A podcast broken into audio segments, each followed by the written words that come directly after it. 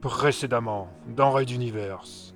Avez-vous connu une période d'inconscience à la suite de cet accident? Oui, de plusieurs semaines. Pensez-vous avoir la possibilité de l'effectuer d'ici notre prochaine séance? Sans doute. Si vous estimez cela important, alors je trouverai une Ce solution. n'est peut-être rien. Y a-t-il d'autres événements majeurs dans votre vie qui sont comparables à celui-ci? Pourquoi suis-je par terre? Je ne suis pas certaine. Soit vous avez touché un souvenir enfoui très violent qui a submergé votre psyché. Je ne me souviens de rien. Il est rare de se souvenir d'une perte de conscience. Rassurez-vous, c'est tout à fait normal. Raid Universe. Chapitre 14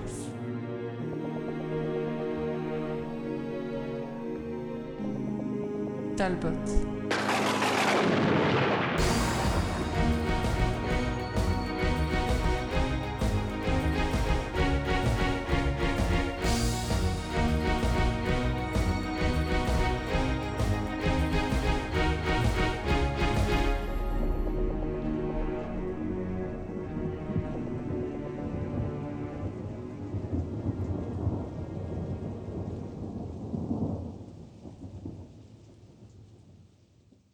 Septième épisode.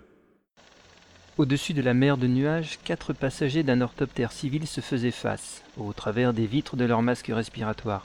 Mian tenait toujours Ralato en joue, ne le lâchant pas du regard, tandis que le vieux souriant restait impassible en position d'attente. À la droite du lieutenant, Paul somnolait, les bras croisés. De toutes les trahisons, l'officier de Materwan ne retenait que celle du jeune mental. Ils avaient passé ensemble trois semaines à bord du cargo de transport qui les avait amenés sur TB-01. Les entraînements mentaux y avaient été fréquents et, à aucun moment, Mian n'avait laissé transparaître le moindre élément qui puisse conduire à le soupçonner. Stuffy poursuivait les mêmes réflexions de son côté. Malheureusement, l'étendue de la trahison laissait pantois. Cela porte bien plus loin encore. Les vérifications de sécurité, les sélections draconiennes de nos agents, leurs évaluations. Il a tout biaisé.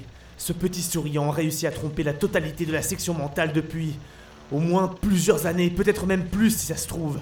Quand je pense au mal que j'ai eu pour cacher mon propre double jeu, je n'en reviens pas de l'exploit de ce gamin. Alato croisa le regard du garçon face à lui. Une seule question. Depuis quand? Celui-ci laissa s'agrandir encore plus le légendaire sourire de sa communauté. Il s'installa plus confortablement encore, croisant les jambes, puis répondit calmement. J'ai été choisi, élevé et formé dans le seul but d'intégrer la section des affaires mentales. C'est l'objectif de mon existence, et ce depuis ma naissance. Mon maître m'a préparé à cela, et je lui en suis très reconnaissant. Et qui est-ce? Une seule question, vous avez dit. Nous en resterons là. De toute façon, vous aurez vos réponses bien assez tôt. Alato serra les dents, préférant perdre son regard dans l'infini multicolore oscillant sous le vaisseau. Depuis toujours Ralato, depuis le début nous cherchons qui a pu réussir le carnage dans nos rangs. Il fallait quelqu'un qui puisse connaître l'identité des manteaux, leur destination, les approcher sans éveiller leurs soupçons. Et qui de mieux que... Que le petit novice, celui qui a du mal, qui apprend. Le jeune comprend facilement sous son aile. C'est lui, Ralato. C'est Mian qui est responsable de la mort de tous nos camarades. Et l'opération au quartier des souriants, il a pu facilement être informé et il a prévenu ses complices. C'est pour ça que l'on était attendu. Et l'attentat au quai, c'est aussi lui qui nous a protégés avant même que les premiers coups ne pleuvent.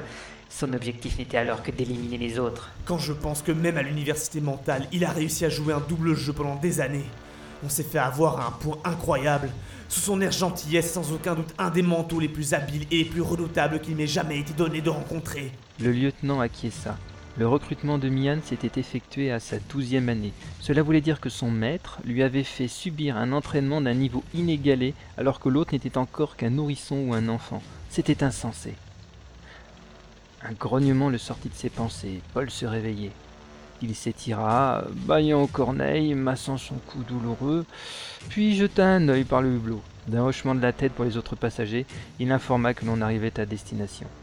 L'orthoptère approchait d'une station de pompage, flottant au milieu de la mer de nuages. Elle n'était pas abritée sous un dôme protecteur, le port des masques y sera donc indispensable. L'ensemble était grand comme un pâté de maison, une petite dizaine de hangars, une usine simplifiée de traitement de lithium et une bâtisse pour les ouvriers d'astreinte. L'appareil se posa sur la plateforme externe principale, laissant descendre ses passagers.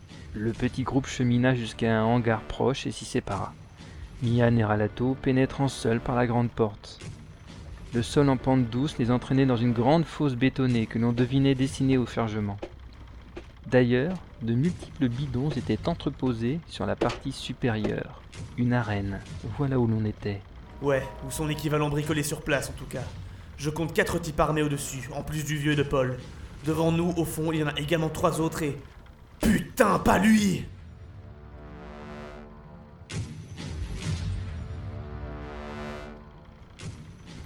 Le géant souriant les attendait au fond de la fosse, les yeux plus plissés que jamais dans ses paupières bouffies de graisse. Malgré son masque, on devinait toujours cet étrange symbole lui scellant la bouche. Cette fois, il avait abandonné le costume cravate pour une tenue kaki plus adaptée à ses mensurations. Des grenades étaient accrochées à sa ceinture et il tenait à bout de bras une mitrailleuse lourde, normalement conçue pour être utilisée sur un trépied, mais qui semblait lui convenir à merveille. Vous connaissez mon frère, Aonaio, je crois. Ça signifie oiseau migrateur de votre langue. Je trouve qu'il porte bien son nom. On a déjà été présenté, en effet. Il a bronzé, non? Cette nouvelle touche d'humour vous voit bien, mon lieutenant. J'espère que nous n'aurons pas à nous tuer aujourd'hui. Sur ce, je n'ai plus besoin de vous surveiller. Ao s'en occupera. Et il s'éloigna, rejoignant les trois hommes sur la gauche, qui semblaient particulièrement heureux de le retrouver, comme un vieil ami revenant au pays. Ralato réfléchissait à une solution pour se sortir de ce guépier. Stuffy suggéra une stratégie improvisée. Le géant nous tient en joue, mais on peut considérer qu'il faudra au moins 4 à 5 secondes pour que sa sulfateuse arrose la zone. On a une ouverture de ce côté. Mais les autres ne nous rateraient pas. Sans compter qu'on peut être certain que Mian et son frère nous fusilleront immédiatement d'un scan mental. Ah, les deux en même temps, ce sera dur de résister. Non, non, il nous faudrait une diversion. Les bidons stockés au fond des bords de lithium, non? On pourrait. Ralato, tu sens ça? Un très puissant mental approche. Il a ses barrières montées et malgré tout on arrive à sentir sa force. C'est comme un feu qui chaufferait derrière un mur. On peut supposer que c'est l'heure de la rencontre avec le maître. Déjà Mian mettait ses hommes au garde à vous et Paul, ainsi que le vieux souriant, se tournaient pour accueillir quelqu'un. Seul le géant restait impassible, concentré.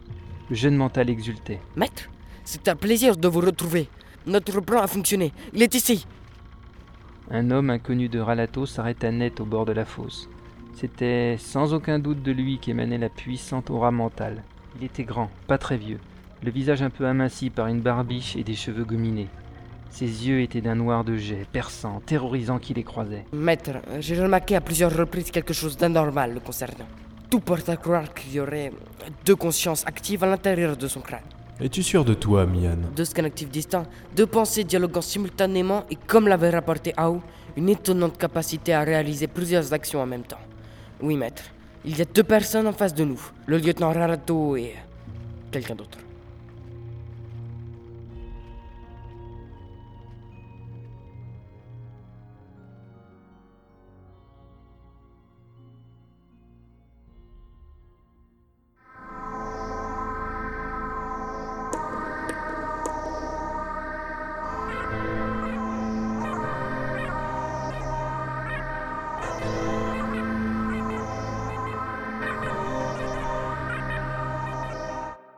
Raid d'univers à suivre.